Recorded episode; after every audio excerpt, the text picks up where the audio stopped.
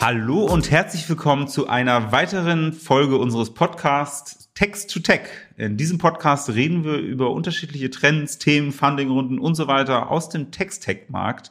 Und heute habe ich einen ganz spannenden Gast an meiner Seite, der mir hoffentlich eins meiner, ich will jetzt nicht sagen Kindheitsthemen beantworten wird, aber doch schon so ein bisschen äh, seit Beginn des Berufslebens denke ich mir die ganze Zeit, ähm, dass Gesetze und Codezeilen doch irgendwie relativ ähnlich sind und ob man da nicht mehr aus dieser, dieser, ich würde mal sagen, diesen ähnlichen Strukturen machen könnte, als, als dass man einfach Technologieunternehmen gründet. Und der Experte dafür ist Uli Weber. Äh, und wir werden heute über Law as Code sprechen. Ähm, herzlich willkommen.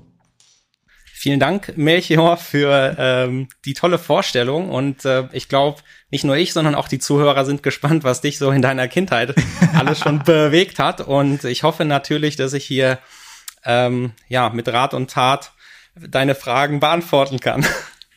Ähm, sehr schön, sehr gerne. Ähm, und am besten äh, stellst du dich erstmal selber vor. Ähm, wir haben selber, beide haben uns kennengelernt, das erste Mal so in Person zumindest auf unserem Text-to-Tech-Event im Mai. Ähm, haben aber gerade schon festgestellt, dass wir auch, auch davor schon gemeinsam auf Events und, und, und sowas waren, uns aber nie so direkt in Personen über den Weg gelaufen sind. Das ist richtig. Ähm, dann wird es höchste Zeit, dass wir uns jetzt mal tiefer damit beschäftigen. Ich habe gesehen, du bist Steuerberater äh, oder Syndikus-Steuerberater und arbeitest für mhm. MGM Technology Partners. Aber wie um Himmels Willen bist du überhaupt in diesen ganzen Bereich Steuern gekommen und hast dann da so einen Technologieanstrich bekommen? Wie kam es dazu? Ja, das erzähle ich dir gerne. Ähm, okay, dann hole ich mal ein bisschen aus. Und zwar, ähm, dass ich Steuern machen wollte, das ist mir eigentlich erst so im Rahmen meines Bachelorstudiums klar geworden. Also ähm, ich gehörte so zu den äh, Schülern damals, die noch nicht so genau wussten, was sie machen wollten und deswegen, ach, BWL wird's schon richten, wurde dann Wirtschaftswissenschaften und ähm, muss auch sagen, hatte aber wo es so um die Rechnungswesen-Vorlesungen ging, habe ich initial gesagt, oh nee, so ein Mist machst du nicht. Das, äh, du gehst Richtung Marketing so und machst so coolen, cooles Zeugs. Und ähm, tatsächlich, und das habe ich so auch noch, glaube ich, hat mich das gar keiner gefragt, deswegen ist es, glaube ich, das erste Mal, dass es hier so offiziell ist. Äh, ich habe während meines Bachelorstudiums ähm, ähm, habe ich als DJ aufgelegt und selber Musik produziert, und zwar äh, House- und Techno-Zeugs. Spannend. Ähm, ist das noch irgendwo online? Das verlinke ich denn direkt. Ich habe äh, ich habe gleich, ich glaube, ich habe alles runtergenommen, aber ich kann dir gerne mal ein Set zur Ver Verfügung stellen. ähm, genau. Ähm, also geht so in Richtung in diesen in diesen Berlin äh, House ja. äh, Techno Sound rein. Genau, und ähm, ja, das war auch halbwegs erfolgreich, also zumindest so erfolgreich, dass ich eine Steuerberaterin hatte, die mir immer was erzählt hat, was ich nie verstanden habe. Und ich habe mir gedacht, so, oh Gott, das kann ja nicht sein, dass ich äh, Wirtschaftswissenschaften studiere und da so völlig blank bin. Und dann sah ich mich einfach dazu gezwungen, äh, meinen Schwerpunkt irgendwie im Steuerrecht zu wählen und habe dann im Bachelor alle Steuerrechtsfächer belegt und auch meine Bachelorarbeit äh, dazu geschrieben. Ja, und bin dann äh, auch im Master mit einem kleinen Umweg zum äh, Master VWL, den ich, den ich dann aber nach einem Semester gewechselt habe, wieder auf BWL mit Schwerpunkt Steuernrecht, Steuerrecht und Rechnungswesen. Ähm, genau, bin dann darauf hängen geblieben. Ähm, hab dann auch verstanden damals, was dann meine Steuerberaterin zu mir gesagt hat. Und ähm, genau, so hat mich der Weg in Richtung Steuern verschlagen. Ähm, hatte auch äh, Tätigkeiten am Steuerlehrstuhl an der Uni Leipzig und ähm, genau, ich habe in Leipzig studiert, ja. ähm, komme ursprünglich aber äh, aus Siegen, also zwischen Frankfurt und Köln und ähm,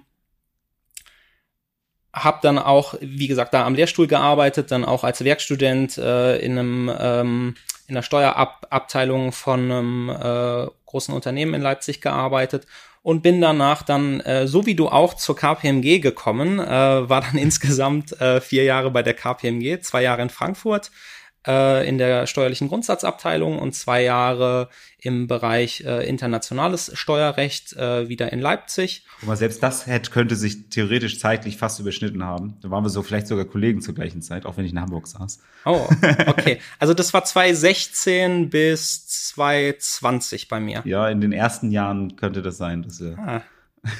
ah ja, schön, genau.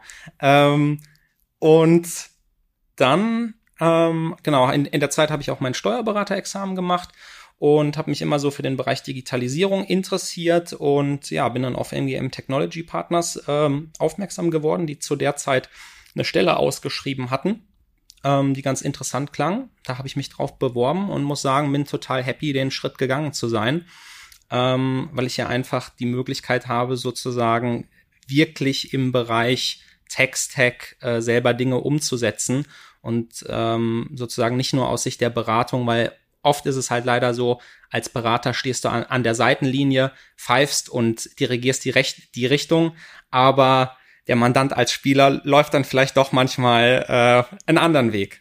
Ja, das heißt aber auch da, das kam einfach aufgrund deines persönlichen Interesses oder konntest du vorher programmieren oder ich, also irgendwoher nee. muss ja muss ja zumindest das haben, weil meine meine Beobachtung ist zumindest bei vielen, die jetzt fachlich als als Steuerberater dann eine Expertise haben, ähm, die haben jetzt zumindest jetzt keine Programmierskills und du scheinst da doch zumindest aversierter zu sein.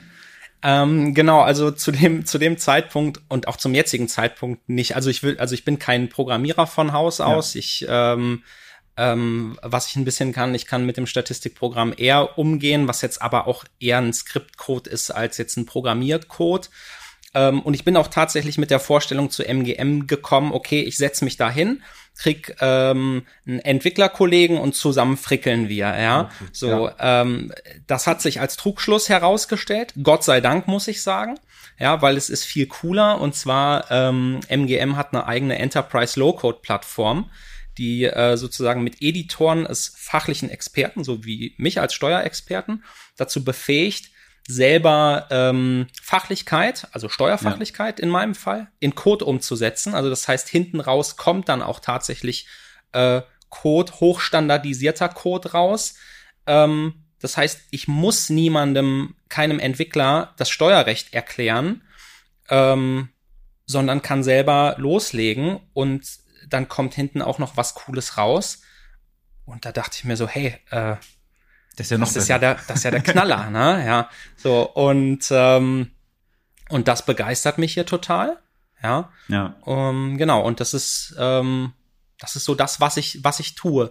Und tatsächlich ist es aber auch so, dass mich auch immer mehr die Technik dahinter interessiert. Also das heißt, ähm, natürlich ähm, unsere Software läuft überall, aber natürlich ähm, ist es eben on Vogue, ähm, das Ganze auch eben im Browser zu, zu tun. Und deswegen habe ich jetzt tatsächlich angefangen, also wirklich Step by Step, weil ich meine, man fängt immer klein an, mal einen äh, HTML und CSS-Kurs äh, zu machen, ja, und äh, bin jetzt dabei, ähm, auch mal so da so ein, so ein bisschen zu frickeln und äh, JavaScript steht jetzt so als nächstes bei mir an. Also das ist dann die erste richtige Programmiersprache ähm, ja, auf der einfach viel äh, Frontend-Validierung ja. auch äh, in, in der, in äh, der A12 Low-Code-Umgebung geschrieben ist.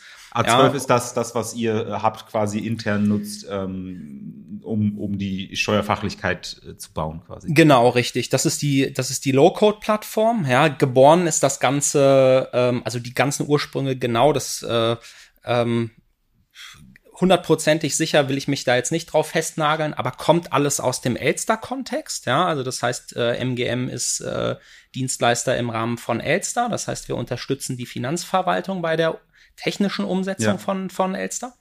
Und ähm, da war es einfach so, und das kennst du ja selber, die steuerlichen Regeln und Gesetze ändern sich so schnell, ja, wenn du das sozusagen im Code programmierst, das ist ein heilloses Unterfangen und deswegen äh, war einfach die Notwendigkeit da, da eben eine Low-Code-Plattform zu entwickeln, mit der die Fachexperten diese Fachlichkeit ja. auch anpassen können, auch in unterschiedlichen Versionen. Ne? Wenn jetzt neue Gesetze kommen, dass man dann eben umschalten kann zum ersten ersten des Folgejahres ändern sich folgende Regeln.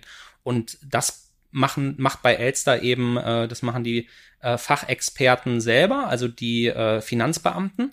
Und ähm, das heißt, da, da ist es jetzt auch, wenn du das sagst, Elster äh, zum Beispiel, da, da liefert ihr quasi die, ich würde mal sagen, das, das, das Stecksystem, das, das Malen nach Farbenvorlage und die die äh, von der in der Finanzverwaltung sitzen die dann tatsächlich und und bauen das. Das heißt, es wird ja. irgendwo in der Finanzverwaltung Leute geben, die quasi mit der technologischen Grundlage Funktionalitäten bei Elster bauen beispielsweise. Genau so sieht's aus, genau. Also, also wir liefern sozusagen die Editoren, ja, also genauso, also kann man sich vielleicht so vorstellen, du möchtest gerne einen äh, fachlichen Steuerbeitrag schreiben und nutzt dafür Microsoft Word, dann würden wir quasi das Microsoft Word nut, äh, liefern, nur ja. äh, eben eine Low-Code-Plattform. Ja. aber so kann man sich's vorstellen, ja. Wie ist deine Erfahrung? Du wirst ja wahrscheinlich jetzt auch mit vielen Partnern und Kunden, wie auch immer, äh, zu tun haben. Ähm, wie viel Anlauf äh, braucht man dafür? Also ist das wirklich so idiotensicher, dass wenn ich, äh, wenn ich jetzt auch als Steuerfachangestellter, ich habe grob verstanden, wie das Einkommensteuergesetz funktioniert, mhm. könnte ich mir jetzt einen Textfix nachbauen damit? Ähm, also du kannst schon, also ganz wichtig zu sagen ist, wir glauben nicht an diesen No-Code-Ansatz, ja, dass man sagt, mit nur Drag and Drop und Klick, Klick okay. kann, kannst du also dir quasi es ist deine, Low und nicht No-Code. Genau, es ist, es ist Low-Code und auch ganz wichtig zu, zu sagen, es ist deswegen Low-Code, weil man einfach weniger Code braucht. Also das heißt, für unsere Softwareprojekte, da arbeiten sowohl Fachexperten auch, als auch Entwickler zusammen, ja, weil ähm, gewisse Dinge kannst du modellieren. Also das heißt, wenn wir, ja. wenn man was mit der Low-Code-Plattform sozusagen fachlich umsetzt, dann nennen wir das eben Modellieren und nicht Programmieren, weil du keine Programmierkenntnisse ja. brauchst. Und für diese Modellierung haben wir ähm, ja unterschiedliche Editoren, mit denen du eben äh, klar per Drag and Drop arbeiten kannst, aber zum Beispiel, wenn du jetzt steuerfachliche Regeln ähm, definieren willst, also denken wir jetzt vielleicht einfach mal, ähm, ähm, denken wir jetzt vielleicht einfach mal an die nicht abzugsfähigen Betriebsausgaben äh, im ESTG, ja, da musst du halt dann schon definieren, okay, wann bin ich in welchem Fall und welche Folge hat das Ganze auch, ne? Ja. Ähm, und dafür, das musst du natürlich schon in einer Validierungssprache umsetzen und da haben wir eine eigene Validierungssprache entwickelt, die aber eben sehr eingänglich ist und wo auch die Editoren bei unterstützen. Das heißt, ähm, da genügt es auch, dass du dann ungefähr weißt, wie der Befehl lauten könnte. Und sobald du anfängst zu tippen, schlägt dir dann eben, äh, schl schlägt dir das Tool vor, okay. äh, welcher Befehl jetzt an dieser Stelle Sinn macht und du sozusagen dann mit ein bisschen Klicken auf der Tastatur und vervollständigen mit der Maus dann relativ schnell zum Ziel kommst. Ja. Ähm, und das ist der Teil, den der Fachexperte macht, aber nichtsdestotrotz gibt es immer wieder, weil wir machen Individualsoftware, Features, die in A12 vielleicht noch nicht umsetzbar sind, weil sie noch nicht im, in die Low-Code-Plattform, zumindest in ja. dem Modellierungsteil, implementiert werden können. Und die werden dann eben projektspezifisch programmiert. Also und das ist jetzt, ich versuche es sehr, für, ja. für sehr simpel. Das ist so ein bisschen, ich beobachte meine Tochter mit Bauklötzen spielen, die kann ja auch nur mit den Bauklötzen spielen, die sie hat. Äh, Richtig. Und wenn sie da irgendwas Neues bauen will und eventuell die Bausteine nicht hat, dann muss sie halt losgehen, sie kaufen. Und das ist das, was ihr quasi macht. Ihr, ihr baut das, mit denen dann anschließend der Anwender äh, weiterbauen kann. Ich greife das Beispiel auf. Deine Tochter baut mit den Bauklötzen, baut sich eine Anwendung zusammen. So. Und sie sagt jetzt, ich möchte irgendwas bauen, das kann ich aber mit den Klötzen nicht, die ich habe. Jetzt ja. kannst du sagen, hey, pass auf, ich gehe in meine Werkstatt und aus einem Stück Holz schreinere ich dir jetzt einen Klotz, den baue ich dir irgendwo hin und ab dann kannst du wieder weiterarbeiten. Das wäre dann ja. der Teil, den der Entwickler machen würde, individuell. Ja. Oder du kommst zu dem Schluss und sagst, hey, auch für weitere Projekte, die du mit deinen Bauklötzchen bauen willst, äh, brauchst du vielleicht dieses Standard-Feature generell.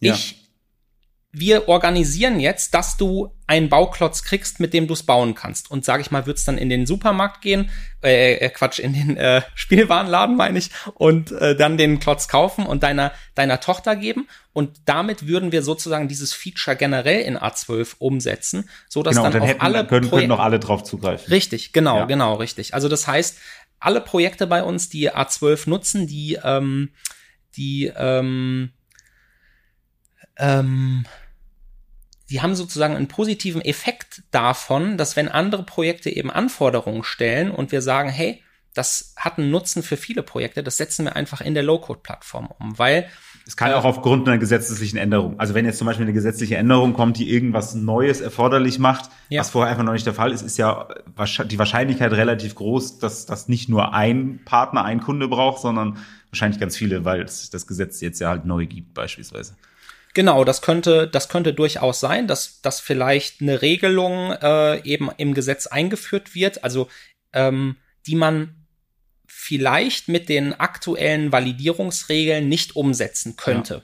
Ist mir jetzt noch nicht vorgekommen, aber ähm, vorstellbar. Ist ja auch ehrlicherweise in der Gesetzgebung relativ selten so, weil man immer auf das zurückgreift, wie man es halt auch schon gemacht hat. Genau, da ist man ja auch schon erfahren drin. Ich glaube, komplett neues äh, Recht basierend auf etwas, was es noch nie vorher gab, ist ja auch auch für einen Gesetzgeber ein Risiko, was überhaupt nicht eingehen muss, ehrlich. Ja, das kann sein, genau. Aber, aber rein theoretisch wäre es vorstellbar und dann würden wir sagen, hey, das ist ein Feature, was fehlt. Das bauen wir in sozusagen die Modellierungsplattform mit ein, so dass dann mit dem nächsten Release von A12 eben dieses Feature ausgerollt wird und du dann ähm, eben das, was vorher noch individuell programmiert werden musste, dann jetzt auch mit der Modellierung umsetzen kannst. Und ähm, damit das überhaupt möglich ist, diese, auch dieses Zusammenspiel zwischen Fachexperten und Entwicklern, ist unsere Low-Code-Plattform offen, also Schnittstellen offen.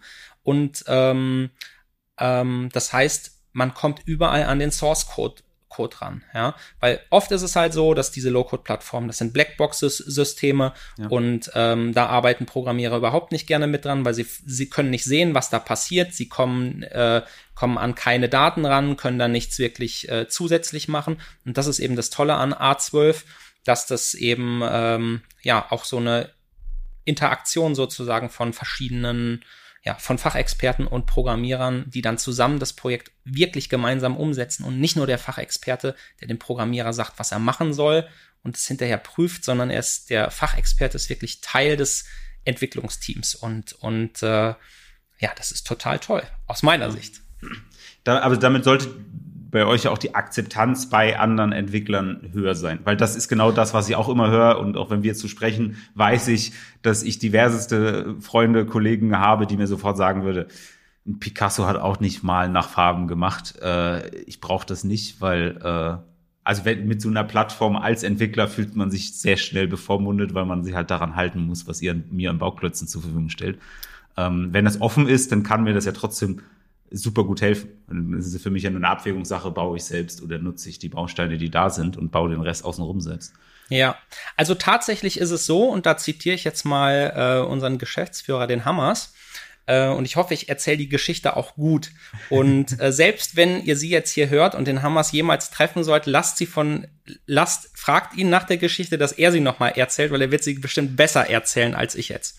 Und zwar ist es ähm, tatsächlich so, dass wenn wir sozusagen in oder wenn Entwickler erstmalig mit A12 arbeiten, dass die vielleicht oder generell mit Low-Code-Plattformen gar nicht so glücklich sind, ja, weil er sagt immer ähm, Softwareentwicklung heute ist ungefähr so: Du hast ein Team an Entwicklern, das sind deine Cowboys, die setzt du auf ein Pferd, be bewaffnest die, lässt die in den nächsten Saloon reiten, die schießen alles zusammen und übernehmen das Ding, indem sie einfach individuell äh, sozusagen das einsetzen, was gerade on vogue ist am Markt. So. A12 ist, wir ähm, formieren uns erstmal, ziehen uns Uniformen an, ja, lernen erstmal, wie man im Gleichschritt marschiert, ja, und, äh, und ähm, machen das Ganze eben äh, geordneter. Das heißt aber, die Programmierer als Cowboys sind wesentlich freier, als wenn man sie sozusagen vorher ähm, sozusagen standardisiert ja. und sagt, wir nutzen folgende Standardwerkzeuge, ja, so dass ähm, auch erstmal eine gewisse Akzeptanz geschaffen werden muss. Was aber oder was wir als MGM machen, wir bauen nachhaltige Software, ja. Das heißt, uns ist auch wichtig, dass die Software fünf, sechs, sieben, zehn Jahre lang auch im Einsatz ist und wartbar bleiben kann. Und gerade im Steuerrecht, ja, ist das total wichtig, ja. Und ähm, deswegen äh, fairerweise muss man das wirklich so sagen, dass sicherlich ähm, äh, nicht sofort die Akzeptanz da ist, sondern, sondern dass, dass aber dieses Verständnis, dass das erstmal reifen muss und wenn das verstanden ist, äh, dass dann ähm, die Akzeptanz wächst. Weil was bei A12 auch einfach der Fall ist, da, da sind sehr viele ähm, ja, komplexe Anwendungen drin, also unterschiedliche Programmiersprachen, unterschiedliche Bibliotheken, ja, ähm, die miteinander interagieren. Also das ist wirklich Softwareentwicklung auf einem sehr, sehr hohen Level. Und ähm, genau, da muss man dann auch, wenn man da mitprogrammieren möchte, auch erstmal diese ganzen Features durchdringen, ja. Und ja, ähm, ja genau. Und ähm, wie, wie, wie läuft denn das? Ist das, ist das, äh, wenn ich jetzt beispielsweise Entwickler bin und sage, mhm. ah, das ist super spannend, äh, an dem, dem Bereich arbeite ich auch gerne, ähm, ist das an, sind das Angestellte von MGM oder ist das sowas wie, wie, wie so ein App Store, dass jeder so seine Applikation quasi einfach anbieten können und ihr seid nur das Qualitätsmanagement. Ist ja bei Apple auch so. Wenn ich eine App mhm. mache, dann gucken die ja, okay, passt oder ist, ist, da versucht jemand abgescannt zu werden oder der Code ist so mies, dass das einfach nicht funktioniert oder so. Und dann geht ja, ist im App Store nur das, was auch funktioniert. Das heißt, äh, das, was ihr macht bei MGM oder mit A12, ist das Kommt das alles von euch oder ist es eine Plattform? Ist das Open Source Entwicklung? Ist das wie, wie ein App Store? Ist das, wie kann ich mir das vorstellen? Mhm. Also ursprünglich ist A12 ähm, ähm, ist ein ist unser eigenes Tool schneller, effektiver und skalierbarer Software zu entwickeln, weil ähm, ähm, weil du dir das so vor, vorstellen musst, jedes individuelle Softwareprojekt ist anders. Ja, stell dir das vor wie äh, du baust ein Haus, ja, und jeder baut sein Haus anders. Der eine sagt, ich will drei Stockwerke haben, der andere sagt, mir reicht nur eins, aber ich will es breiter haben. Aber was alle gleich haben, ist, die brauchen ein Fundament. Ja, und A12 ist sozusagen dieses Fundament, ja, so, so dass man sagt, okay, Standarddinge, die in jedem Projekt gleich sind, die ziehen wir auf diese A, A, A12-Ebene drauf. So muss man sich das ungefähr vorstellen. Ähm, Jetzt muss ich gerade zugeben, ich habe deine Frage schon wieder halb vergessen, Melchior. Macht ihr das, macht ihr das in-house? Also wie, ah, wer, ja, wer ja, entwickelt diese Bausteine? Also wer erstellt die? Sind das Angestellte oder ist das, ist das ah, ein Pool aus Freien? Oder könnte genau. ich euch jetzt einen Baustein liefern, weil ich denke, das glaube ich, dass das ganz viele brauchen und ihr beteiligt mich dann an irgendwelchen Umsätzen oder so? Ah ja, also genau, wir äh, gedacht ist, war MGM, wie gesagt, als internes äh, Entwicklertool für, für uns selbst. Genau, und äh, wir sind aber auch ähm, mittlerweile so weit, dass wir auch eben äh, Partnerunternehmen haben, die äh, eben äh, in A12-Projekten ähm, A12 einsetzen und eben daran äh, im individuellen Projekt entwickeln. Wenn es jetzt aber darum geht, sozusagen die Bauklötzchen für deine Tochter zu erweitern, das macht unser internes A12-Team. Das sind so rund 100 äh, Entwickler und ähm, und die entwickeln eben kontinuierlich an A12 und machen A12 besser, nehmen äh, neue Anforderungen aus den Projekten auf, priorisieren die und ähm, genau, führen halt dazu, dass ich mich sozusagen bei jedem A12 Release freue, dass es an der einen oder anderen Stelle eben ein neues Feature gibt und ich sage, hey, das äh, das eine, auf das habe ich vielleicht selber gewartet, weil ich die Anforderungen selber gestellt habe und ja. an der anderen Stelle kommt was, wo ich sage, das, da habe ich so gar nicht drüber nachgedacht, würde mir aber an, an der einen oder anderen Stelle Sachen vereinfachen. Und das ist halt so das Ding, dass eben die Projekte, die sich eigentlich überhaupt nicht kennen, ja, trotzdem voneinander profitieren, weil das eine Projekt vielleicht eine Anforderung stellt, die dann umgesetzt wird und der andere es nutzen kann. Ja, und ähm, das ist so ein bisschen, ja, so ein, ich will nicht sagen Sharing Economy, aber so ein bisschen hat's was ja. davon. Ja. Äh, Gibt es andere, die sowas noch ähnliches machen? Also so eine, so eine in, in dem Bereich im, im Steuerrecht, äh, Low-Code oder vielleicht auch No-Code-Plattform?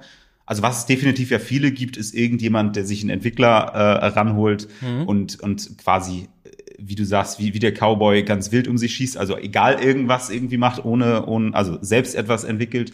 Ähm, aber gibt es auch noch andere Anbieter? Weißt du davon irgendwas in Deutschland oder vielleicht international, die, die, die einen ähnlichen Ansatz verfolgen?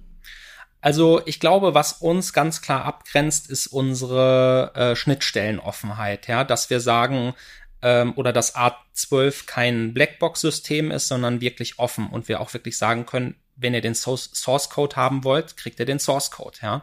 So, ähm, das ist, glaube ich, ähm, ein großes Unterscheidungsmerkmal. Ansonsten hast du natürlich die großen bekannten äh, US-Unternehmen auch. Ne? Also ich meine, Low-Code steckt ja überall drin. Ne? Ich meine, wenn du ähm, am Ende äh, ist jeder Webseitenbaukasten ja, ja auch so ein Ding. Richtig. Und wenn ich dann einen Rechner, also am Ende, wenn ich einen Rechner bauen kann, dann kann ich auch ein Einkommensteuer-Tool bauen. Genau, genau so ist das. Genau. Ist halt die Frage dann nur, wie tief geht das? Ne? Kannst ja. du da halt auch wirklich ein, äh, eine Datenbank anschließen? Oder willst du vielleicht eine eigene Daten, ein eigenes Datenbanksystem vom UI mit A12 auch selber umsetzen? So, ja, also das heißt wir setzen äh, sozusagen vom, ich sag jetzt mal, einfachen äh, Formular, was komplexe Validierungen kann, wirklich bis zu einer äh, zu einer, zu, zu einer Software, die eben ein komplettes Backend ist und sozusagen Dinge verwalten kann, äh, können wir damit umsetzen, ja. Und auch beides, ja, weil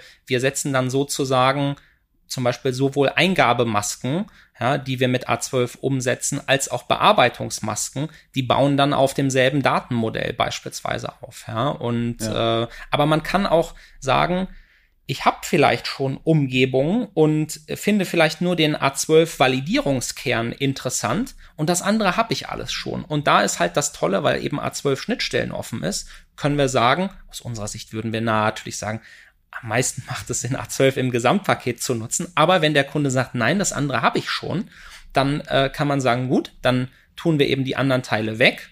Äh, sondern nehmen dann zum Beispiel nur den Validierungskern und dann kriegt ihr nur den und der interagiert dann eben mit eurer restlichen Anwendung, die ihr ähm, ganz klassisch vorher programmiert habt. Das ist möglich. Ja, ist immer ein bisschen fricklich, logischerweise, aber das ist der riesengroße Vorteil. Ähm, und wie gesagt, andere Anbieter sind halt geschlossene Systeme ja. und das ist dann halt meistens ganz oder gar nicht. Vielleicht dann auch ein bisschen Vendor-Login, ja, dass, äh, wenn man sich einmal für einen Anbieter entschieden hat, mit dem alles umgesetzt hat, ja, und man dann sagt, ich will jetzt hier raus, dass er dann sagt, ja, aber ähm, du, ich gebe dir nicht kein Feature, mit dem du deine ganzen Daten und irgendwas hier äh, rausziehen ziehen kannst oder deine Validierungsmodelle mitnehmen kannst. Ja, und da ist halt der Vorteil rein theoretisch bei A12, dass du sagst, du modellierst was und wenn du dann, sagen wir mal, wir wollen es nicht hoffen. Äh, A12 hört, hört auf zu existieren oder, oder MGM hört auf zu, zu existieren. Du kannst an den Code und ganz einfach weiter programmieren. Ja, selbst ja das ist, glaube ich, ein großer Faktor, was ich auch äh, so zum Teil immer wieder durchhöre, oh, was ist denn, wenn da plötzlich keiner da ist? Das ist natürlich ja. ein Riesenvorteil, wenn der Code offen ist, ja, dann arbeitest ja. halt mit dem Code weiter, ohne, ohne die Bausteine quasi. Genau, richtig. Der Vorteil halt, also darum sollte man meines Erachtens alles, was man modellieren kann, auch modellieren, weil da halt sichergestellt ist, dass du höchst effizienten, standardisierten Code eben bekommst, ja, der eben deine, ähm, ja, einfach sehr, sehr effizient ist. So, und ähm, weil logischerweise es gibt immer unterschiedliche Arten, wie man was programmieren kann und wie aufwendig äh, das ist und ob das dann vielleicht auch die Art, wie du es programmierst, dann auch äh, Auswirkungen auf ähm, ja, Laufzeiten hast und ähm, das kann sein, ja, und da ist halt der Vorteil, dass alles, alles, was man modelliert, ist halt standardisiert und auch sichergestellt, dass das höchst effizient läuft.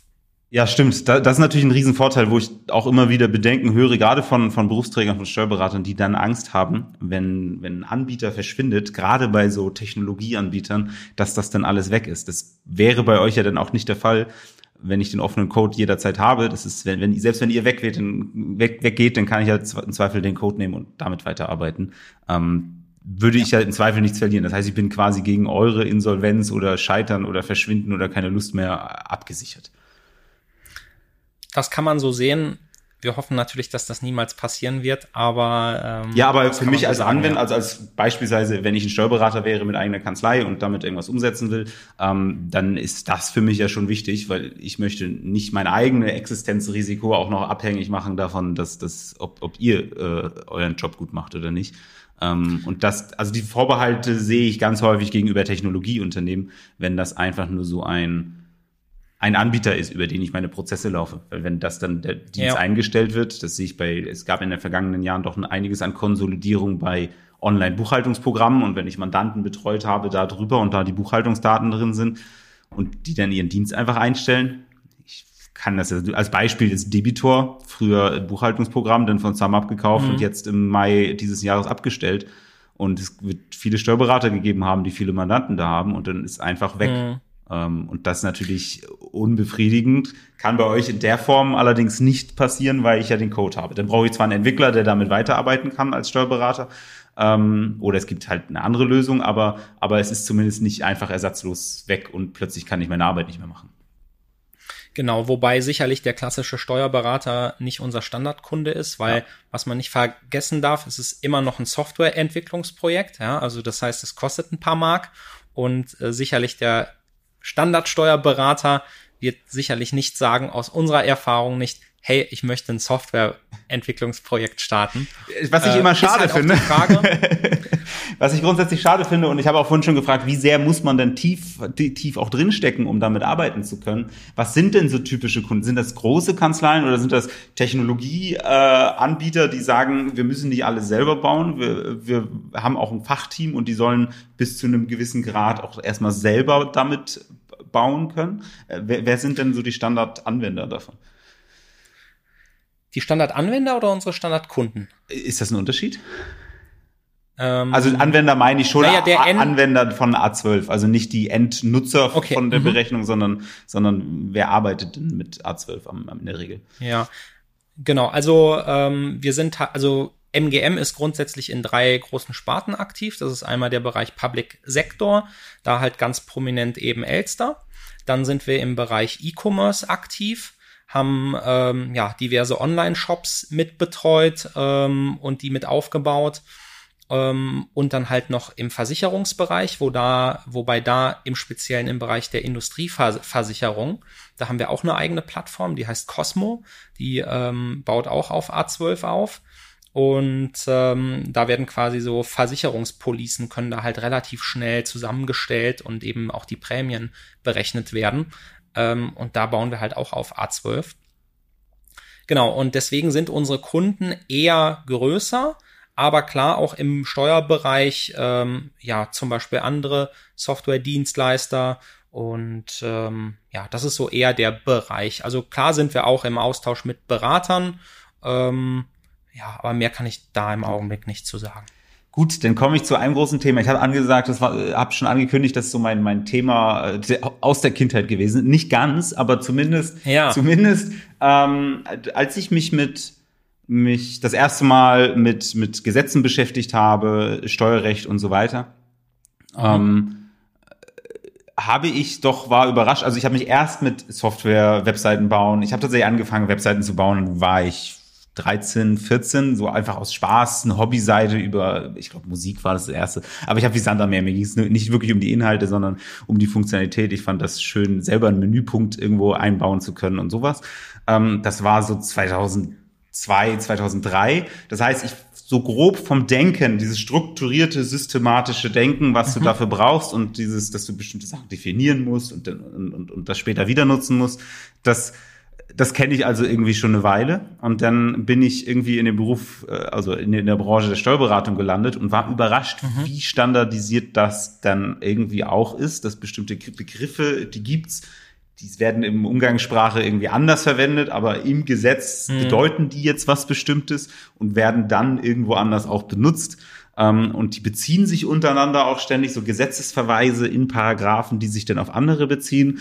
Ähm, mhm. Dachte ich mir, immer, das ist doch sehr ähnlich zu so einer, so einer Programmiersprache eigentlich auch. Und ähm, jetzt muss ich mich, mich selbst outen. Ähm, ich habe in meinem Studium auch Wirtschaftswissenschaften studiert, ähm, eine einzige Prüfung in den Sand gesetzt und das war dummerweise äh, eine Prüfung äh, über das Einkommensteuergesetz. Ähm, mhm. Und zwar sollte ich, also ich habe die Prüfung aus einem Grund äh, nicht geschafft, äh, weil ich den Grenzsteuersatz in der Einkommensteuer für bestimmte ähm, für bestimmte Einkommen äh, berechnen sollte. Und ich dachte mir, Grenzsteuersatz, weiß ich, was es ist. Damit wird der nächste Euro versteuert. Ähm, und habe dann halt einfach für diese einzelnen Punkte schön fleißig dieses ganze Einkommensteuer, das Ganze einmal durchgerechnet. Und dann mhm. hatte ich damit Prozentsatz ausgerechnet. Ähm, es hat bei mir, und dann habe ich überhaupt gar keine Zeit gehabt, weil das war unfassbar viel Arbeit die Lösung wäre gewesen, erste Ableitung. Das ist halt die Grenz, äh, die Steigung und so weiter. Das heißt, es ist eine Formel und an, am Ende bin ich an einem mathematischen Problem in meiner Einkommensteuererklärung gescheitert. Und spätestens da wusste ich, das ist doch, das muss doch eine Disziplin sein. Da muss es doch Menschen geben, die diese Parallelen zwischen äh, Mathematik, Programmierung und, und Gesetzen irgendwie daran arbeiten, weil das ist so mhm. offensichtlich, dass das so ähnlich ist, ähm, dass sich das fast nicht verstehe, dass das nicht jeder ähm, irgendwie beides lernt oder nicht jeder von mhm. vornherein ähm, auch, da, auch die Erkenntnisse aus der Programmierung beispielsweise in, im, in, in, in Steuerrecht Anwendung findet. Und trotzdem ist das irgendwie nie der Fall gewesen. Das hat mich immer gewundert eigentlich. Und ich habe mich nach KPMG habe ich mich selbstständig gemacht und habe ja viel so Text, Text, Startups auch beraten und habe da mhm. eigentlich immer festgestellt, dass gerade die Steuerrechtler und die Programmierer verstehen sich überhaupt gar nicht, äh, weil mhm. also gut Entwickler ganz häufig auch jetzt nicht unbedingt zwingend aus Deutschland, weil die gibt's in der Masse so eigentlich selten aus Deutschland, das ist ganz zum Teil outgesourced, zum Teil auch einfach nach Deutschland geholt, aber zumindest kenne ich Deutsch Muttersprache dann ist natürlich das deutsche Steuerrecht auch nochmal schwierig zu verstehen und auch Steuerrechtler ja. sind tendenziell auch rein die Sprachbarriere, sind häufig fokussiert auf den deutschen Markt. Englischkenntnisse auch schon mal begrenzt, aber auch das Verständ, inhaltliche Verständnis, also sprachlich und inhaltliches Verständnis, haben die sich irgendwie immer nie verstanden. Und ich saß immer da mit Grundverständnis in, in beiden Bereichen und habe mich immer gefragt, warum um Himmels Willen verstehen die sich nicht. Die, die sprechen, also die Art, wie sie denken, ist so vergleichbar. Wieso hm. ist das nicht so? Äh, und und die, mit dieser Frage äh, dachte ich, müssen, muss ich mal einen Podcast aufnehmen. Und deswegen war ich auf der Suche und war froh, als ich dich dann gefunden habe. Ähm, weil oh, ja. dieses Low-Code ähm, oder der Ansatz sorgt ja dafür, dass es eine gewisse mhm. Basis gibt. Das ist quasi ja die, die Plattform, auf der man sich dann trifft. Die einen bauen die mhm. Bausteine und die anderen holen das dann als Baustein ab und können dann damit weiterbauen. Ja. Da trifft man sich auch. Und meine große mhm. Überlegung und Frage ist, wenn das doch so ähnlich ist, sowas wie eine Programmiersprache oder Gesetzesnormen, mhm. warum schreibt man Gesetze nicht von vornherein einfach in Code runter, weil es ist ja Abhängigkeiten, untereinander Bezugnahmen und so weiter. Ja, und das ja. ist immer tatsächlich die Frage, mit der ich ewig durch mein Leben laufe. Und dann habe ich, habe ich, habe ich gesehen, was du machst und dachte, okay, die Frage muss ich dir stellen. Warum schreibt man Gesetze nicht einfach von vornherein in, in Codezeilen? Ähm, geht es? Geht es nicht? Was denkst du zu diesen ja. ganzen absurden, äh, naiven Gedankengängen? Ja, also das, ähm, das waren jetzt ganz schön viele Fragen. Ich, ja, ich, ich, ich, ich ja, wollte dich mal daran teilhaben und, und mal äh, einen, einen Profi nach seiner Meinung dazu befragen. Ach ja, vielen Dank, vielen Dank. Ähm, also ich würde sagen, Profi ist man gefühlt in dem Bereich nie, weil wenn man meint, was durchdrungen zu haben, also das gilt aber auch fürs Steuerrecht generell, dann kommt das nächste Thema und man denkt sich, what? Überhaupt ja. keine Ahnung, ja. Und äh, ich glaube, das geht jedem Steuerberater so und wer was anderes behauptet, der flunkert ein wenig. Ähm, genau, also ähm, unsere Erfahrung ist, dass das eigentlich, ähm, oder erstmal die Frage, warum verstehen sich Programmierer und Steuerberater nicht? Ich glaube, es ist so. Als Steuerberater ähm, erbringst du deine Leistung extremst genau, 110 Prozent, ja, aus Haftungsgründen, aus der Berufsehre, Ethik, ja, ähm, aus diesen Gründen, ja. ne, du willst dem Mandanten eine 100 110-prozentige Meinung liefern. Äh, äh, eine, eine Aussage liefern, so die ähm, belastbar ist, ja, wo du, wo du, äh, wie gesagt, auch nicht verhaftbar ge gemacht werden werden kannst. Völlig nachvollziehbar der Steuerberater möchte eine Software nutzen, die genau so ist, die 110 Prozent ja. richtig ist, ja. Aber eine gute Software ist einfach nie fertig, ja. An der wird immer gearbeitet. Es gibt immer Bugs in jeder Software, ja, von jedem Anbieter. Ja. Ähm, und ähm, ich glaube, das ist das große Problem. So und wenn man da, wenn man eben mit also es ist gar nicht so gar nicht so sehr das, das wie sie arbeiten, sondern wirklich die ich will mal sagen, das Verhältnis zu Fehlern. Ähm, weil, um naja, es ganz simpel zu sagen, so. ich kann auch als Steuerberater nicht mal zehn Steuererklärungen machen, bis sie denn mal richtig ist. Ähm, als Software genau. entwickelst du es aber halt genau so. Du fängst an, funktioniert Richtig. nicht, funktioniert immer noch nicht, funktioniert immer noch nicht, oh, jetzt funktioniert's.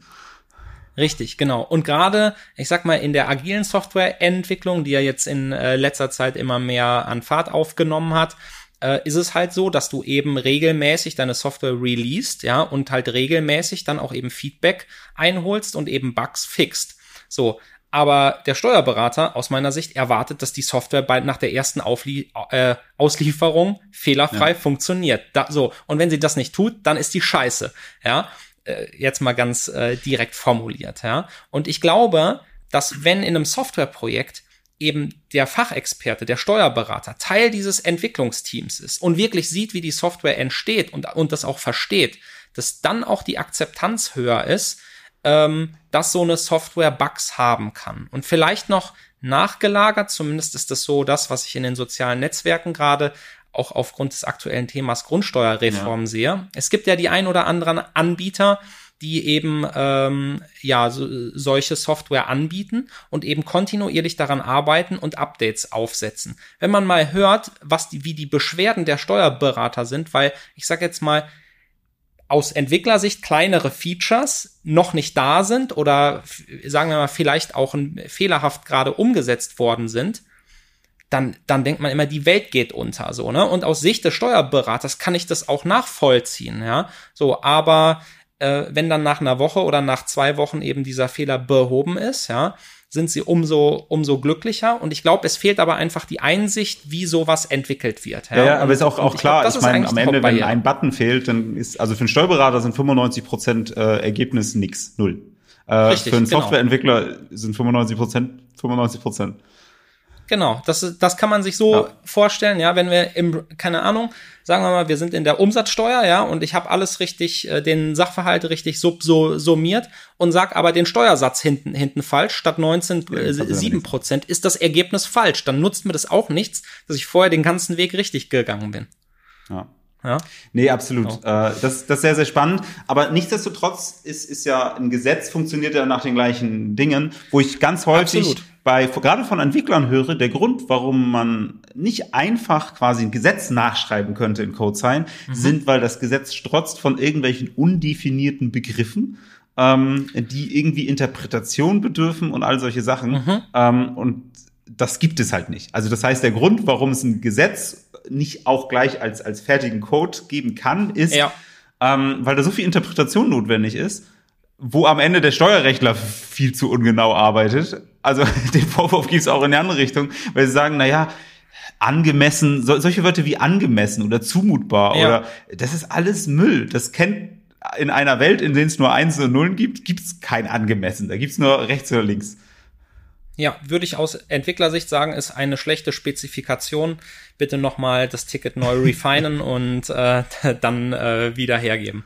Ähm, nee, also es ist tatsächlich so. Also da ähm, haben wir als MGM auch zusammen äh, an der Studie mitgewirkt. Und zwar heißt die Digitalisierung der Gesetzgebung zur Steigerung der digitalen Souveränität des Staates. Verdammt ist das lang. Aber da haben auch viele mitgeschrieben, deswegen durfte sich jeder ein Wort sozusagen dazu ausdenken. so läuft das. Ähm, okay. So, so sieht's aus, ja. Genau, das haben wir zusammen mit äh, dem Professor Bernhard Rumpe, Dr. Judith Michael und Dr. Oliver Kautz von der RWTH Aachen gemacht und äh, dem Roland Krebs vom Bayerischen Landesamt für Steuern. Und äh, ich durfte mitschreiben, zusammen mit meinen Kollegen äh, der Sabine Gantenberger und dem Janos Stand. Ähm, genau, und da haben wir genau sozusagen Stellung dazu genommen äh, und uns dafür ausgesprochen, dass eben Gesetze in digitaler Form verabschiedet äh, werden sollen. Und hier schließt sich sozusagen der Kreis, also vielleicht hat sich der ein oder andere gefragt, wann kommen die denn endlich zum Thema Law as Code? Das steht ja vielleicht hier auf der Podcast-Folge drauf. Also alles das, was wir bis jetzt gesagt haben, führt hier quasi dazu. Ja, es ist für mich auch, auch am Ende ist das ja die Sprache. Also es ist ja genauso dieses, dieses Technologe, Fachrechtlicher, die müssen sich mhm. auf irgendeiner Basis einigen und deswegen, das ist jetzt zumindest, finde ich den, den Ansatz zu sagen, ähm, Low Code ist halt genau das. Da, da geht dann schon ganz viel Komplexität von, von der Entwicklerseite runter und, mhm. und es wird anwendbar oder nutzbar für den Fachexperten. Ich finde, das ist schon, ähm, genau, da, das führt, automatisch führt natürlich dann dazu, dass, dass die überhaupt mal eine Basis haben, auf der sie gemeinsam arbeiten ja. können. Und deswegen halte ich die, das Fundament dafür wahnsinnig wichtig. Ja, genau. Und sagen wir mal jetzt vereinfacht gesagt, wir schlagen vor, wir nutzen auf Basis oder wir auf Basis der Edi Editoren, die wir schon entwickelt haben von unserer Low-Code-Plattform, ist unsere Idee, lasst uns doch diese Validierungssprache, die wir nutzen, die im Augenblick, ich sag mal, man muss sich das ungefähr so vorstellen, wie man in Excel äh, was was um, umsetzt, dass wenn du irgendwie die Summe aus Zellen ziehen willst, dass du sagst Summe Klammer auf ja, und dann ne, genau. ne? Und ungefähr so äh, funktioniert auch unsere Validierungssprache. Und wir sagen, ähm, dafür lasst uns doch diese Validierungssprache möglichst nah an der natürlichen Sprache, an die natürliche Sprache bringen. Also so wie wir tatsächlich Ge Gesetze schreiben würden, mit dem Unterschied, dass wir eben Definitionen sozusagen verlinken können und ähm, auch tatsächlich Berechnungen wirklich ausführen lassen können im Code, so dass wir ähm, eigentlich dann nur noch die Input-Werte brauchen und dieses Gesetz sozusagen selber die Rechtsfolgen ziehen kann. Ja, sei es jetzt, dass es zu dem Schluss kommt, äh, erstmal fachlich inhaltlich, keine Ahnung, ein bestimmter Sachverhalt ist eine VGA oder so, ja, und dann auch noch sagt, in welcher Höhe, ja. Ähm, genau, das ist die Idee dahinter und das heißt, wir setzen den ganzen Gesetzestext mit so einer Low-Code, mit so einer Validierungssprache um, ja. Und aus diesen Modellen, also das heißt, in den Modellen steckt dann eben, also da steckt die Validierungssprache drin. Da drücken wir auf einen Knopf, wo drauf steht Gesetz generieren und dann wird der Gesetzestext, so wie wir ihn ähm, ja, eben aus unserer lose Blattsammlung, der eine oder andere kennt sie vielleicht, äh, ja, können wir ihn da abdrucken. Wobei auch die lose Blattsammlung finde ich tatsächlich den Hinweis finde ich ganz interessant. Das ist ja sowas wie so ein Baustein, der dann halt neu gemacht wird. Da wird der alte rausgenommen und der neue rein. Gut, das geht jetzt gerade nach Seiten und so weiter, ja, aber vom äh, Prinzip her ähm, ist ein Gesetz ja modular. Also dadurch, dass es sich immer untereinander bezieht und wenig oder hoffentlich ja, kommt wenig Redundanzen zu haben, ist das ja so. Also, die, dass sich ein Paragraph auf einen anderen bezieht und so weiter, hat ja schon den gleichen Anspruch eigentlich. Genau. Es kommt drauf an. Also da gehe ich gleich auch noch drauf, drauf ein. So, also das heißt, wir haben einmal den Generierungsbutton, wir gen generieren uns dann den, ich sag mal jetzt menschenverständlichen Text, wobei wir gerne drüber streiten können, ob das Steuergesetz wirklich menschenverständlich ist.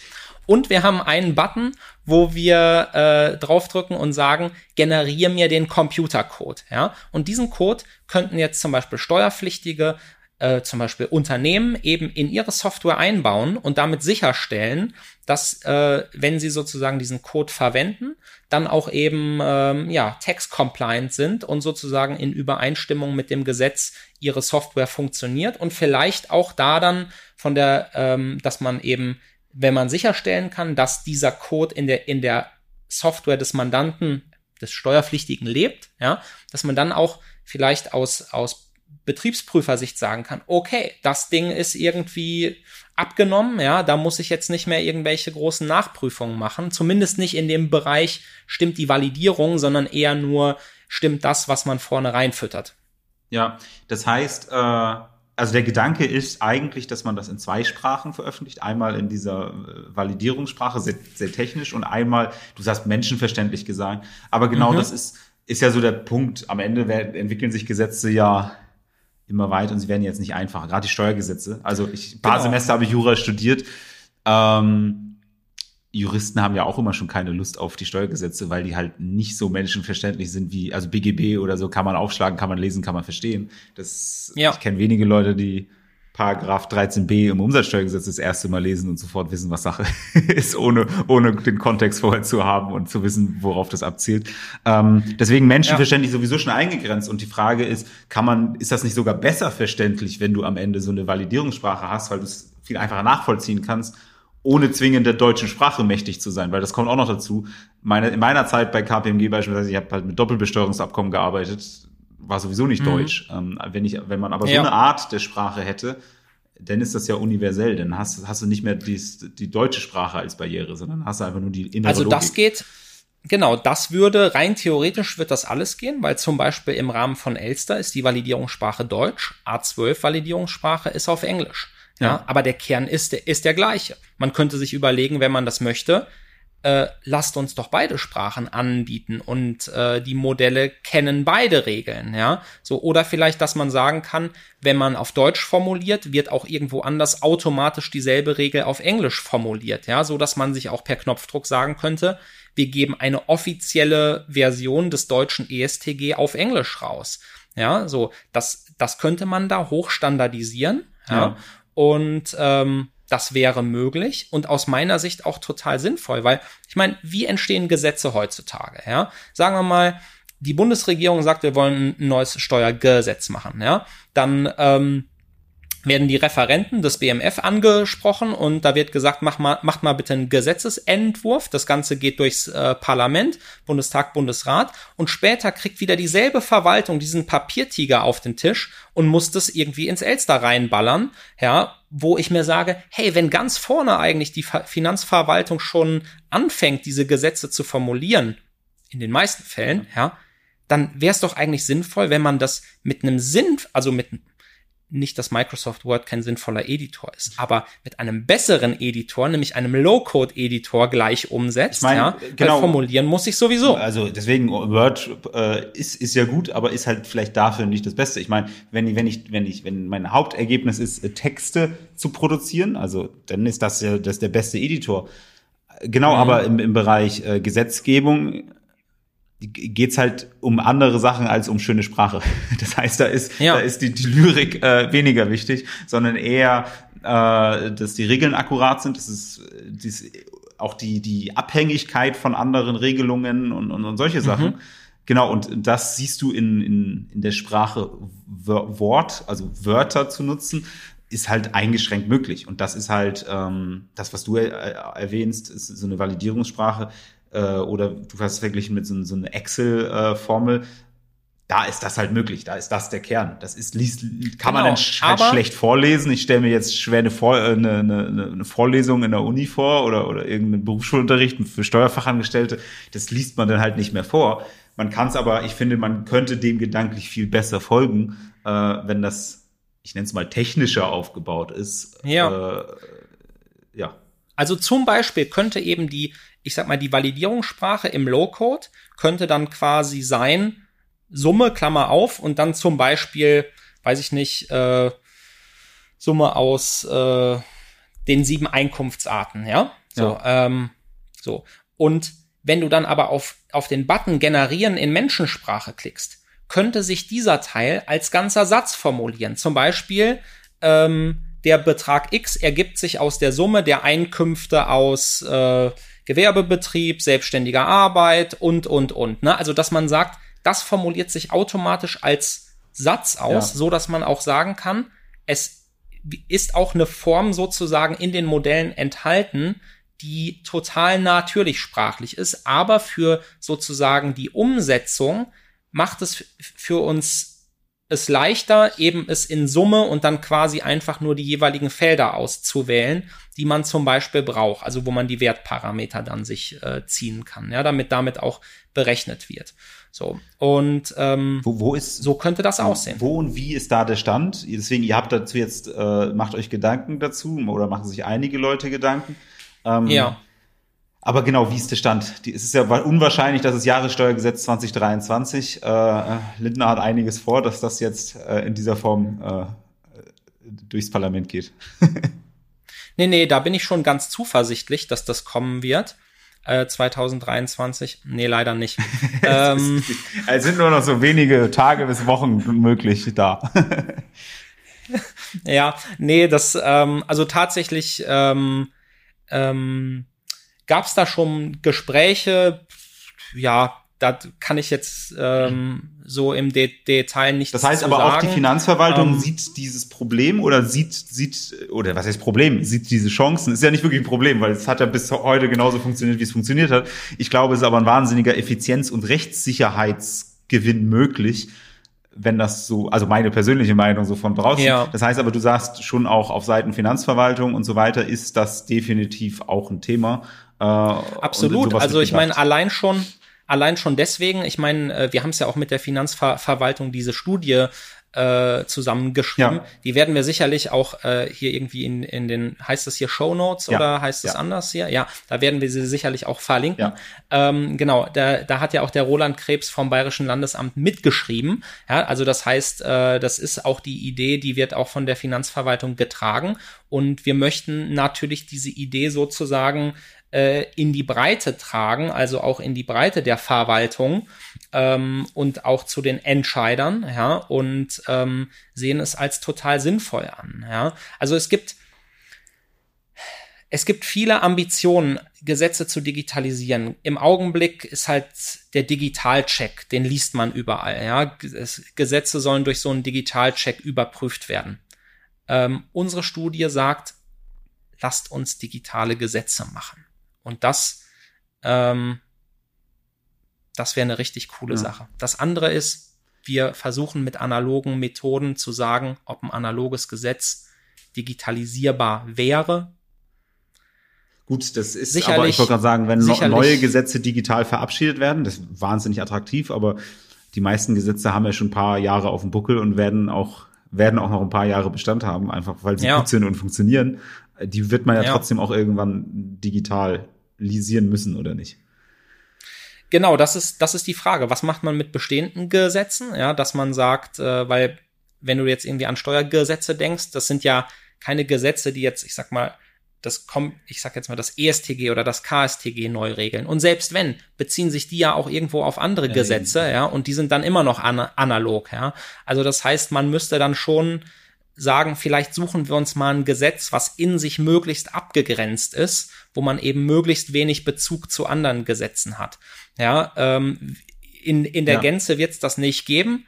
Aus meiner Sicht wäre die Grundsteuer, wäre das Grundsteuergesetz, die Grundsteuerreform, die wäre gut geeignet dafür Das aktuellste, jetzt alle Corona-Regelungen sind natürlich auch ein bisschen außen vor, weil nicht wirklich Steuerrecht, aber, aber das sind auch so Sachen, die halt so einmalig sind. Grundsteuer auch, das ist komplett grundsätzlich nochmal neu gemacht worden. Eigentlich sind solche Anwendungsfälle doch das Interessanteste. Ich war zu der Zeit, als das Investmentsteuergesetz neu gemacht worden war, ich gerade bei KPMG, es war auch irgendwie wahnsinnig faszinierend, weil, weil äh, die, man kommt ja darauf, was richtig ist, gibt's Gesetze, dann gibt's ja meistens noch irgendwelche Anwendungserlasse und Kommentare und Gerichtsurteile. Unterstützt das dann alles irgendwie? Und ich kann als Anwender die die, die dümmstmöglichste Formulierung, die es irgendwo gibt, äh, lesen, um zu verstehen, was da eigentlich irgendwann mal gewollt ist und wie ich das im Alltag anwenden kann. Ist ja ganz Ja. praktisch, weil fürs Einkommensteuergesetz, da kann ich mir einen Ko- Konst zur Rate ziehen, das kann jeder verstehen, dann kann ich drin rumlesen und so weiter. Und trotzdem basiert das ja irgendwann auf allen Gerichtsurteilen und, und Gesetzgebungsprozessen und so weiter. Was ich halt so wahnsinnig spannend finde, ist, wenn ein Gesetz halt so neu ist, das gibt's halt alles nicht. Das heißt, dann setzt man sich im Zweifel vor den Gesetzestext und muss sich erstmal selbst seine Meinung bilden. Auf der einen Seite Ja. natürlich spannend, weil man da in einem ganz neuen Bereich ist. Ähm, aber dieser ganze andere Bau, was das denn alles irgendwie bedeutet, existiert halt noch nicht. Das heißt, man kann das schon mitprägen. Aber genau solche Fälle Ja. sind ja eigentlich für, für solche, für solche Initiativen hervorragend, ähm, weil man da einfach neues, neues Land betritt und das Klar. von vornherein digital gestalten könnte. Ja, also es geht sogar noch einen Schritt weiter. Also zum Beispiel diese ganzen Richtlinien und Erlasse sind ja nicht Teil des Gesetzes. Ja, das genau. sind, das ist ja nur sozusagen Interpretation der Finanzverwaltung. Genau, was aber für mich Ja. als ich als Steuerfachmensch im Alltag Ja. natürlich wahnsinnig wichtig ist, weil das, Absolut. das häufig erklärt mir das ja erst, was das was gemeint war mit dem Gesetz, weil das reine. Gesetz verstehe ich halt nicht, sondern ich verstehe das nur, wenn ich das meine ich mit dem dümmstmöglichen Text, den ich zum Gesetz finden kann. ähm, der hilft mir ja erst, äh, wie ich es anwenden kann. Ähm, Ja. Aber jetzt, jetzt stell dir vor, zum Beispiel, wir digitalisieren das Gesetz. Dieses Gesetz geben wir sozusagen, das lebt in jeder Software eines Unternehmens als Steuerpflichtiger. Ja. So, und, und jetzt sagt das Unternehmen, es gibt vielleicht strittige Punkte, ja, wird ein ge gewisser Sachverhalt wie ähm, was ist die Rechtsfolge? Ja, die Finanzverwaltung sagt vielleicht in ihrer Richtlinie rechts rum und der Mandant sagt, ich denke eher links rum. Und jetzt könnte der Mandant sagen, hey, ich passe jetzt nur diesen einen Part in meiner Software an. Der wird vielleicht auch durch einen Marker markiert, ja, so dass klar ist, folge ich der Finanzverwaltung. Wenn ich das tue, äh, macht die Finanzverwaltung insoweit quasi bei der Betriebsprüfung ihren Stempel drauf, ja, und muss das nicht prüfen, weil sie weiß, der Steuerpflichtige folgt dem, wie wir das sehen. Oder sagt der Steuerpflichtige, nee, ich verfolge hier quasi eben die andere Sichtweise und implementiere quasi eine andere Validierung und begründe es auch gleich, weil es vielleicht äh, äh, eine ähm, höchstrichterliche Rechtsprechung dazu gibt. Und ähm, könnte das sozusagen dann auch diese, so diese, diese Kernsoftware dann vielleicht auch insoweit individualisieren, so dass es eben Steuerpflichtige gibt, die, ich sag jetzt mal, wie sagt man das, stark am Wind segeln oder hart am Wind Ja. segeln, ja, und, und äh, andere, die vielleicht dann eher äh, in die, in die Bucht fahren, ja, und ähm, in die ruhigen Gewässer. Genau, und, und das finde ich ganz in interessant. Ähm, du sprichst jetzt von einzelnen äh, Steuerpflichtigen. Ähm, ich finde das Mhm. auch, auch, auch als ein Berater finde ich es ja ganz interessant, weil ich denn theoretisch die innere Logik äh, des, des Ja. technischen Gesetzes dem folgen kann und ich kann am Ende mein Risiko, was ich eingehe, Ja. viel besser einschätzen, wenn ich weiß, Genau. wo wird eigentlich von, von, von der, ich würde mal sagen, vorgegebenen Ideallinie abgewichen, weil beispielsweise ein Genau. Gericht das auch so legitimiert hat. Ähm, und der Vorteil ist, du kannst auch mit den Daten des Mandanten oder des Unternehmens, des Steuerpflichtigen dann rechnen, weil du sagen kannst, was wäre der Gap, ja, wenn ja. du die Daten, also ich meine, da, dafür brauchen wir dann logischerweise die Un Unternehmensdaten, aber wenn du dann sozusagen, du kannst dann ja den Betrag, der gegebenenfalls, ich sag mal, im, im Verhandlungsraum mit dem Betriebsprüfer steht, auch wirklich benennen. Den kannst du von sagen, vornherein eigentlich schon haben. Dass ja. wir sagen, wir gehen jetzt ein Risiko von x tausend, x hunderttausend Millionen ein. Das ist jetzt das, das Risiko, was wir gehen. Da haben wir äh, Begründungen dafür äh, und dann, ja. dann, dann ist ja fein. Aber eben, du kannst es tatsächlich im Erstellungsprozess eigentlich schon beziffern, äh, wie genau. hoch das Risiko ist. Oder auch ein Steuerberater, wie groß das Haftungsrisiko ist, wenn man das am Ende unterschreibt. Genau, und dafür kann man dann gedanklich schon mal die Rückstellung bilden. Ja.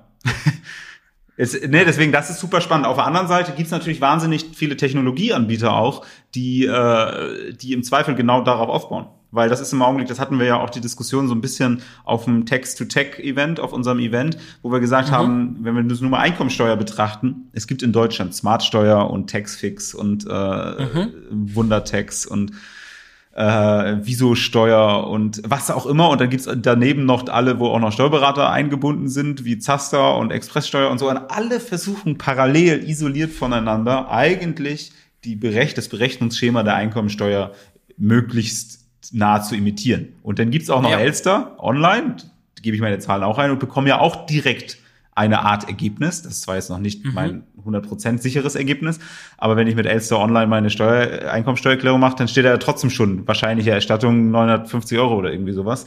Ähm, mhm.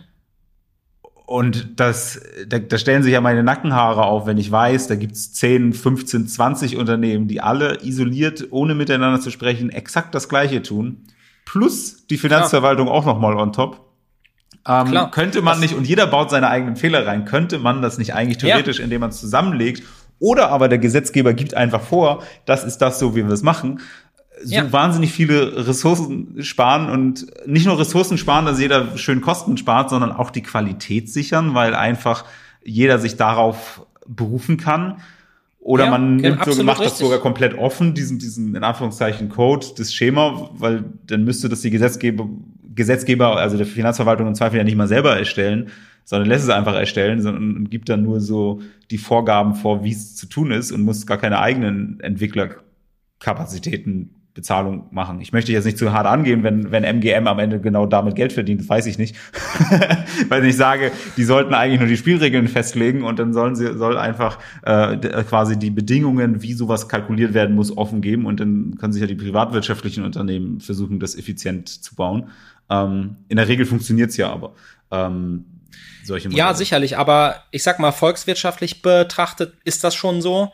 Es machen einfach viele Leute parallel ja. die Arbeit, ja. Und ähm, ich finde, wenn man ein Gesetz sich überlegt, und wir sind im Jahr 2022, zumindest steht das hier auf meinem Bildschirm unten rechts, ähm, dann würde ich mich total darüber freuen, wenn wir digitale Gesetze kriegen, ja.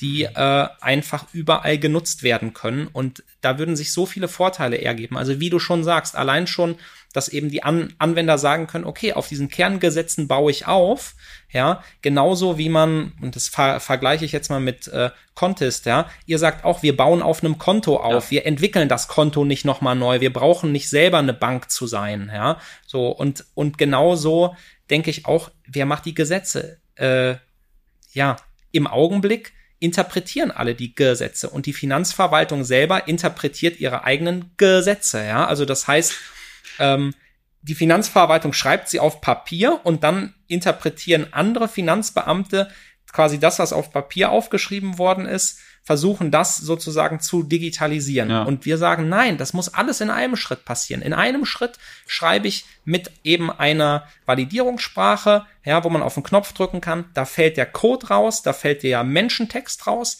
Dieses Generat, das muss verabschiedet werden.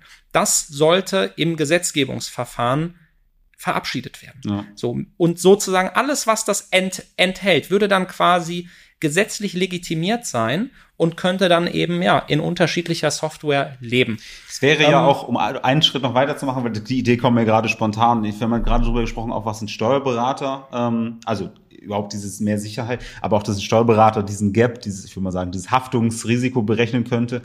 Ähm, mhm weil ich gerade letzte Woche auf dem Steuerforum von der Finanzverwaltung war und mich sehr damit beschäftigt habe, auch wie die arbeiten intern, wo ich mir denke, da wäre sowas wie Energiepreise gehen nach oben und so weiter, wollen Bürger entlasten.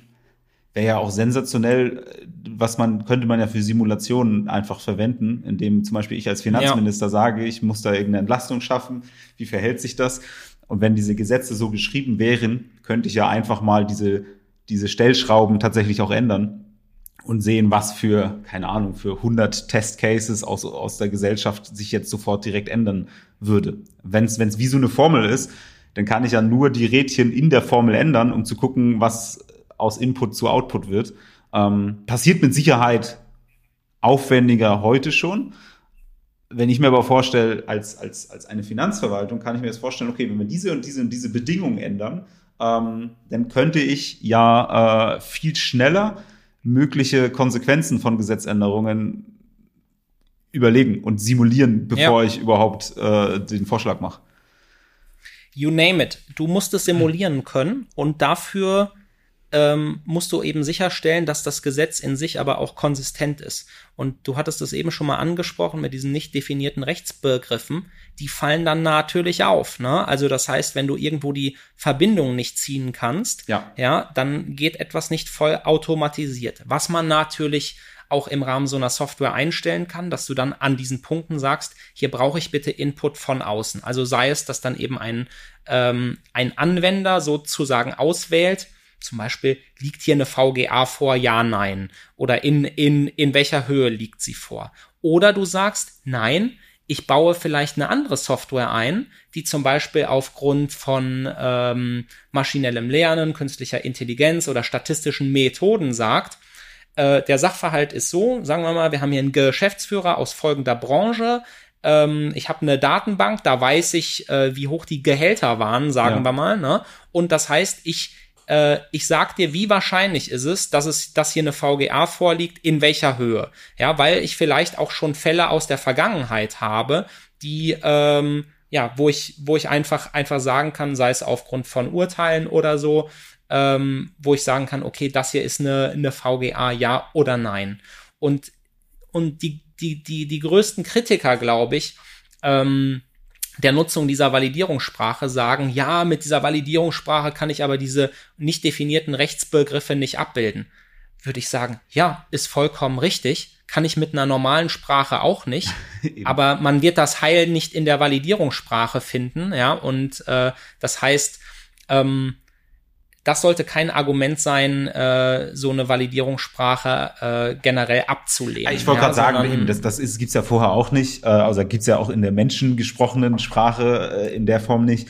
Ähm, das ist dann, also zwei Möglichkeiten. Entweder es ist ein Input-Faktor, weil sich es zum Teil ändert. Wenn man sowas sagt wie marktüblich, das ändert sich ja tatsächlich auch mit der Zeit. Das ist ja das Problem, ja. dass es nicht wirklich genau definiert ist. Es ist aber in dem Fall auch bewusst nicht genau definiert, weil es verändert sich halt das sehen, sieht man ja gerade auch mit der Verzinsung von Steuernachzahlungen beispielsweise, ist halt auch ja. eine feste Zahl ins Gesetz geschrieben worden, bis dann irgendwann ein Gericht sagt, das ist weit weg von der Realität, das muss geändert werden. Ist ja in einigen Punkten in den Gesetzen, wenn sowas wie marktüblich oder üblich oder, oder sowas, ist ja bewusst so, weil sich es halt verändert. Das gibt's da zwei Möglichkeiten. Entweder ist es auch ein Inputfaktor, den man von vornherein in die Berechnung reinwerfen muss, oder man kommt tatsächlich irgendwann auch, auch auf dahin, dass wenn man alle Gesetze digitalisiert, dass sich das halt auf irgendwas bezieht oder dass man durch Gerichtsurteile da diese Inputfaktoren auch ziehen kann. Dadurch müsste natürlich genau. am Ende die, die, die Arbeit der Gerichte sich natürlich genauso digital gestalten und dann da, also diesen Output dann auch liefern, weil ein Gerichtsurteil ist ja aktuell auch nur ein Papier.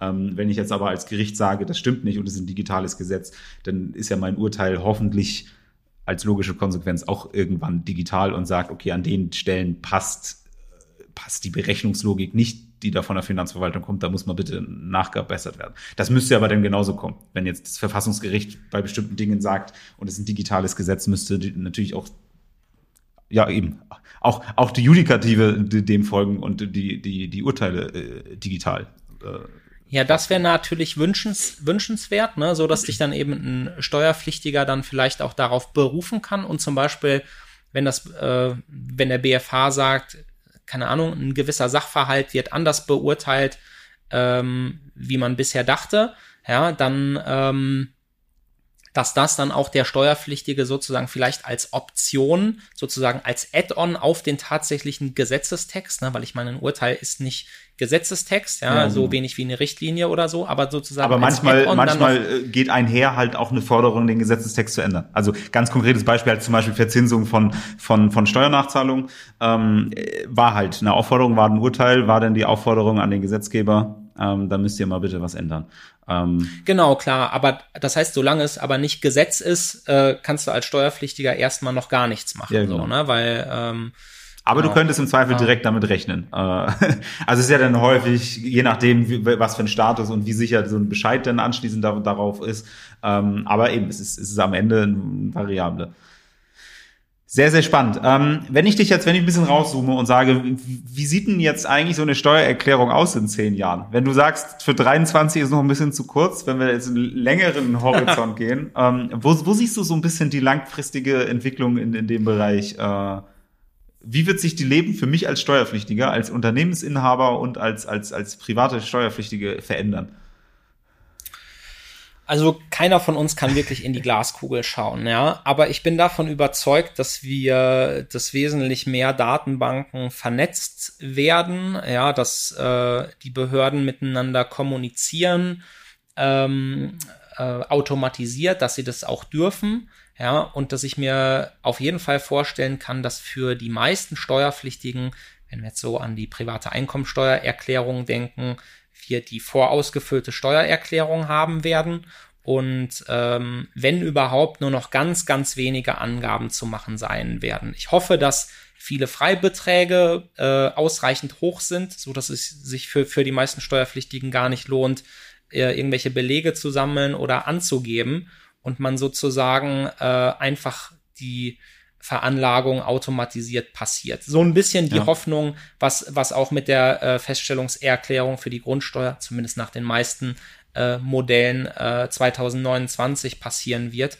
dass man vielleicht da dann eben gar keine Feststellungserklärung mehr abgeben muss, weil dann wirklich alle Daten voll digital vorliegen die Veranlagung. Das heißt, ich wollte gerade sagen, im Einkommensteuerbereich würde bedeuten, dass irgendwann im Mai, Juni äh, passiert die automatische Veranlagung. Ich, bis dahin genau. kann ich noch alle möglichen Sachen eintragen, irgendwelche Sachen, die nicht, nicht irgendwo sowieso schon beim Finanzamt sind, weil das meiste haben sie ja sowieso.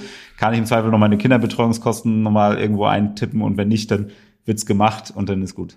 Genau, ich könnte mir vorstellen, der Bescheid kommt einfach und dann steht drin, wenn sie nicht einverstanden sind, haben sie einen Monat ja. Zeit, Einspruch einzulegen und Sachen nachzureichen und wenn nicht, dann ist das Ding durch. Ja. So stelle ich mir es vor.